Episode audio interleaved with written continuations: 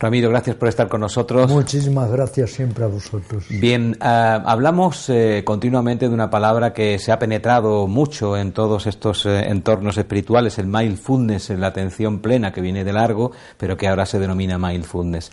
Eh, pero ¿se puede ir más allá del mindfulness, Ramiro? Por supuesto.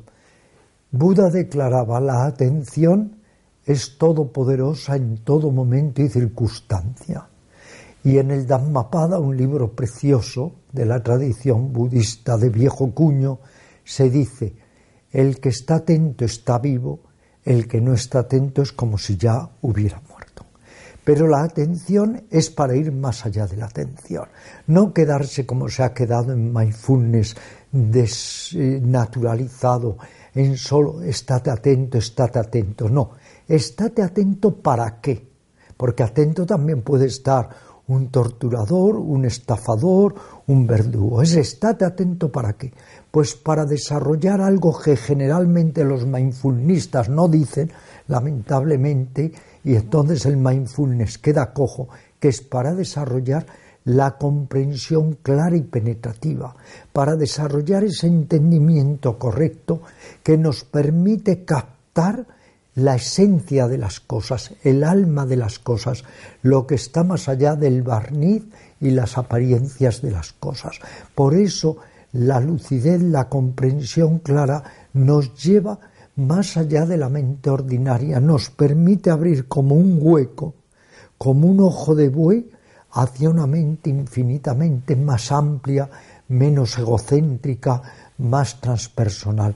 El verdadero mindfulness o la verdadera atención alcanza todo su significado cuando nos permite desembocar en esa lucidez o entendimiento correcto que es una visión totalmente diferente de las cosas tal y como son. Nosotros estamos siempre en las apariencias, pero para ir más allá de las apariencias necesitamos esa comprensión clara que ya no se sitúa en la mente ordinaria, se sitúa en lo que los yogis llaman un mani, que es la no mente y los cristianos la nube del no saber y toda la corriente contemplativa que ha fluido a lo largo de todas las épocas y latitudes, sabe que hay otro tipo de mente que es una mente que no es mente.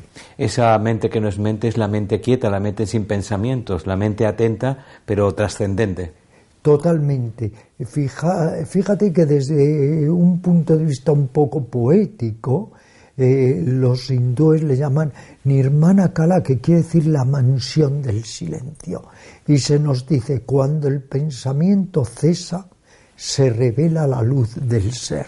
Esa mansión del silencio no está fuera, esa mansión del silencio, esa morada, está dentro de nosotros. Es silencio, es plenitud, es ir más allá del el ego, de la falsa personalidad, ir más allá de la diferenciación tú y yo, esto, aquello, es situarse en el origen, en la fuente del pensamiento. Por eso los místicos le llaman la mirada interior, porque la mirada se vuelve hacia adentro para conectar con lo más profundo y quieto de uno mismo. Cuando la mirada se vuelve hacia el interior, descubrimos que no hay nada afuera hacia donde tendríamos que dirigirnos, sino que todo está en este momento y permanente disponible para que pueda ser descubierto. ¿Es un nuevo mirar? ¿Es una nueva mirada? Es una nueva mirada, como dices Alfredo, y por tanto eso engendra o genera una nueva manera de ser.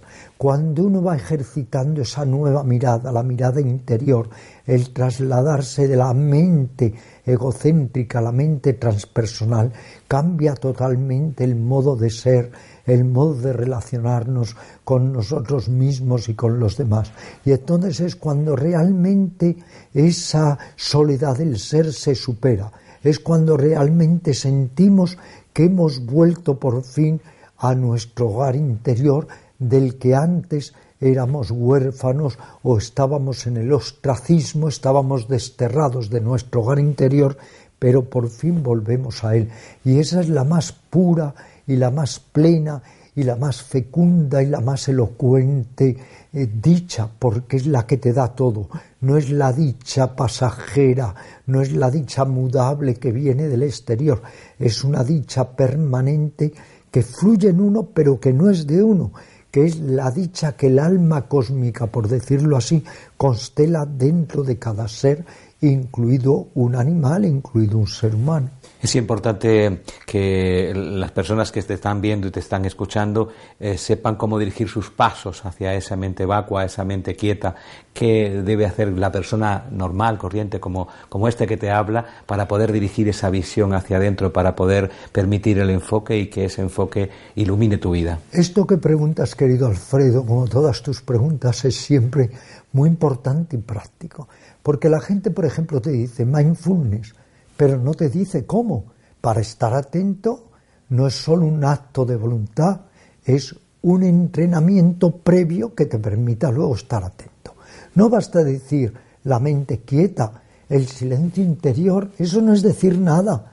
Lo que hay es que darnos metodología, praxis, para lograr ese silencio interior. Y ahí es donde interviene la meditación, las técnicas contemplativas, la recitación de mantras, la concentración interiorizada, el control respiratorio pranayama que nos conduce a un estado que se llama pratyahara o absoluta quietud de la mente, técnicas, métodos, porque de otra manera uno se vuelve un diletante de todos estos temas, hoy todo el mundo habla de ellos, pero si no hay método, si no hay práctica, no hay absolutamente nada. Todo eso del no esfuerzo es verdaderamente una patraña. Para llegar al no esfuerzo hay que llegar primero a la extremidad del esfuerzo. Por el esfuerzo se llega al no esfuerzo, por lo intencionado a lo inintencionado. Por tanto, meditar, interiorizarse, aprender a examinarse interiormente, a observarse y acabar, cavar y cavar en uno mismo. Eh, hay mucha gente que confunde también la espiritualidad con ese no esfuerzo, porque este, todo de alguna manera quieren que la iluminación esté a la vuelta de la esquina y hay mucha gente también desaprensiva que promete una iluminación, un bienestar interior eh, sin esfuerzo. Ah, hay que trabajar diariamente, minuto a minuto, es un esfuerzo continuado que a veces eh, se descubre que no es tan, tanto esfuerzo como parece, como en el yoga, hay un esfuerzo primero. Claro, pero... justo. Es poniendo un ejemplo muy simple como aprender a montar en bicicleta. Hay un esfuerzo previo para llegar al no esfuerzo. Lo que no se puede hacer es saltarse el esfuerzo. Y es lo que hoy el neotantra, la neoespiritualidad, el neoyoga, el neovedanta nos invitan a no hacer esfuerzo. Eso es una mentira. Es esta legión a veces de escritores que se dicen iluminados o esa influencia devastadora de los gurús que engañan a la gente, la atolonran, la aturden, porque la única manera de conseguir algo espiritual, mental y emocionalmente es poner las condiciones. Por eso decía Buda, no conozco nada tan poderoso como el esfuerzo para vencer la pereza y la apatía. A través de la mente quieta, de la vacuidad de la mente, de la no mente, se puede transformar el mundo, no solamente el tuyo, sino también el que aparentemente es externo. Hoy estás haciendo preguntas de un gran alcance, Alfredo, fabulosas. Mira, era Krishnamurti y antes, 2500 años antes Buda, quienes decían, el mundo es la mente, la mente es el mundo. ¿Qué es la sociedad? Es el reflejo de lo que hay en nuestra mente.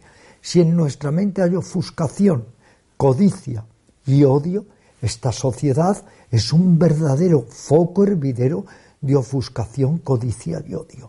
Si transformamos la mente y logramos que esas insanías o tendencias neuróticas insanas se disuelvan y emerjan las sanas, que son la lucidez, la compasión, el amor, la generosidad, etc., entonces nuestra propia transformación estará poco a poco cooperando en la transformación de los demás.